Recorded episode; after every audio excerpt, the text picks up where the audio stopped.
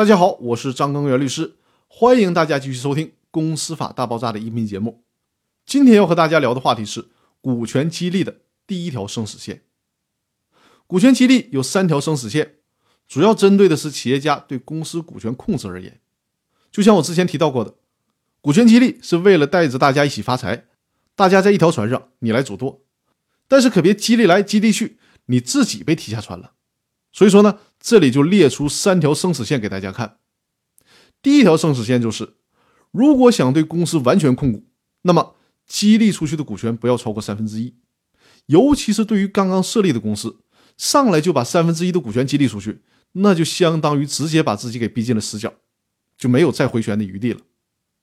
不是说创业者在任何时候都不能失去对公司的绝对控制权，这也不现实。公司不发展，你赚着那么多的股权也没啥价值。但是呢，公司初创期，公司的发展方向还需要创业者来把握，而且公司的价值还没有体现出来。你想啊，公司初创阶段三分之一股权的价值和公司成熟之后三分之一股权价值可是有天壤之别的。而且初创期的企业核心高管还不成熟，队伍还不稳定，如果没有一个核心的控制人，恐怕很容易分崩离析。另外，当企业发展好了，那相当于一个小树苗终于长成大树了。这个时候，往往大家都想得到它。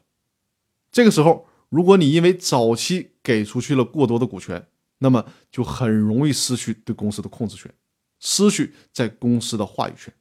而且，对应的就是你想继续发展壮大公司的愿望，可能也很难实现，因为你的表决权票数不够啊。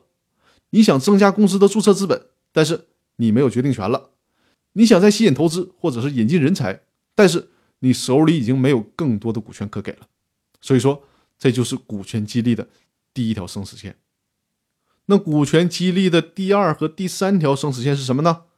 我在下周继续和大家分享。